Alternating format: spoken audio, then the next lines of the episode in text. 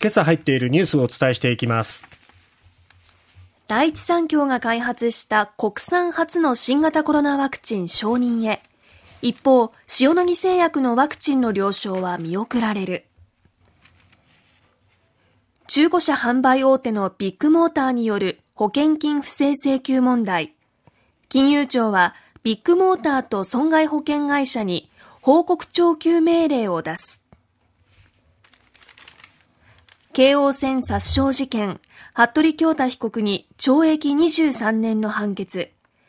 自分勝手な理由での犯行と非難する。4月に実施した全国学力テスト、中学3年生が対象の英語話すの正解率が12.4%に。学校からの休校情報などを知らせる民間のメール配信サービス。福岡県内134校の保護者に学校からワクチンの治験の募集案内が届き困惑。まずは国産初のワクチン承認へということで、厚生労働省の専門部会は昨日、第一三共が開発した新型コロナウイルスワクチンの製造販売の承認を了承しました。厚生労働省が近く、えー、厚生労働大臣が近く承認する見通しです。承認されれば国内の製薬会社が開発した新型コロナワクチンでは初めてということになります。はい、一方、塩野義製薬が開発した新型コロナワクチンについては継続審議となりました。しかし、この国産ワクチン第一三共が開発したものも、これ、いわゆる従来型というか、最初の武漢ウイルスと言われるものに対応するワクチンということで、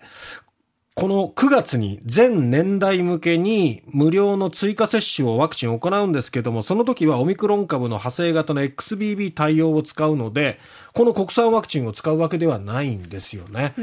だから、さらにまたこの変化していってるウイルスに対応するためのワクチンをまたこれから開発していかなきゃいけない。そしてそれに承認また時間がかかりますよね。そうそう時間がかかっちゃいますよね。しかし本当日本のこの開発は遅れますね。2020年にまあパンデミックがあって、その1年後に、まあ、アメリカ、イギリスのワクチンを輸入する形で日本でもワクチン接種が始まっていきましたけども、はい、そこから遅れること2年余りと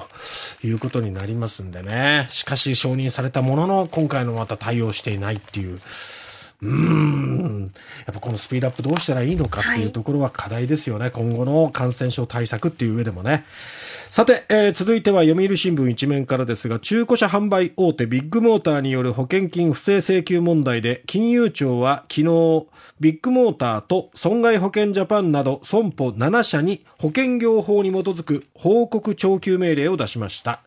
ビッグモーターが虚偽の保険契約を結んでいた疑いも浮上していて、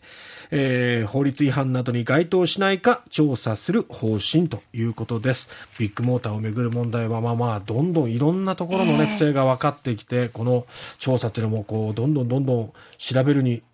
調べれば調べるほどなんかいろんなこう沼をこうなんか探索していってる感じがありますよね。まだ調べなきゃいけないっていうのが出てきますよね。いろいろ出てきますね。まだまだなんかまだ出てきそうだなという感じがしますね。さて、えー、続いて2021年10月、走行中の京王線内で乗客の男性を刺し放火したとして殺人未遂罪などに問われた住所不定の無職、服部京太被告の裁判員裁判で、東京地裁立川支部は、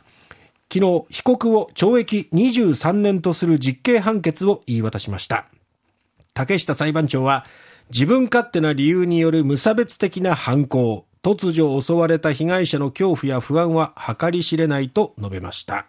この判決は動機について、自暴自棄になって自殺を決意し、二人以上殺害して死刑になろうと考えたと認めました。逃げ場がない電車内で点火されれば多数の死傷者が出る可能性があったとし、凶悪で卑劣というほかないと非難しています。ただ、後半で検察側は被告が放火によって付近にいたとされる12人を殺害しようとしたと主張していたんですけれども判決は死亡する具体的な危険性がある場所にいたかどうかが不明だとしてこの12人のうち2人については殺人未遂罪の成立を否定しています。はい、さて続いてはテストの結果西日本新聞一面からですが、文部科学省は昨日小学6年と中学3年を対象に4月に行った2023年度全国学力学習状況調査の結果を公表しました4年ぶり実施の中学3年生の英語は話すまあ、話す、読む、聞く、書くっていうのがあるわけですけど、そのうちの話すの全国平均正答率12.4%。前回を18.4ポイント下回ったということですね。ガクッと落ちましたね。で読む、聞く、書く。これも46.1%で、同じく10.4ポイント、これも低下なんですね。